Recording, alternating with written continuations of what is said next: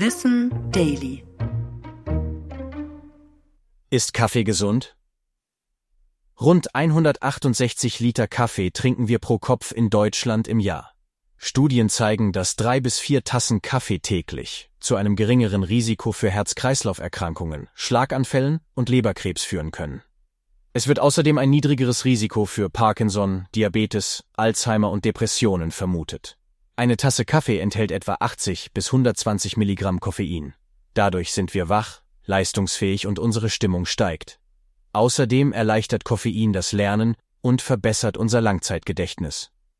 Wie wir auf Koffein reagieren, ist sehr individuell.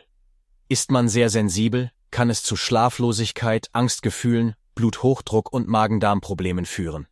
Espresso scheint verträglicher für den Magen zu sein, weil er weniger Säure enthält. Dafür ist Filterkaffee aber besser für den Cholesterinspiegel. Ob der Konsum Vorteile bringt, hängt auch davon ab, wie man seinen Kaffee trinkt. In Studien, die gesundheitliche Vorzüge feststellten, tranken die Testpersonen meist schwarzen Kaffee ohne Milch und Zucker. Menschen mit Osteoporose, Schlafproblemen und Angstzuständen sowie Schwangere oder Magenempfindliche, die oft Sodbrennen haben, sollten sich vom Kaffee eher fernhalten. Als Faustregel könntest du dir außerdem merken, kein Kaffee nach 16 Uhr, denn das stört sonst unseren Schlaf und reduziert den Tiefschlaf. Kaffee in Maßen ist also das Stichwort. Ich bin Tom und das war Wissen Daily, produziert von Schönlein Media.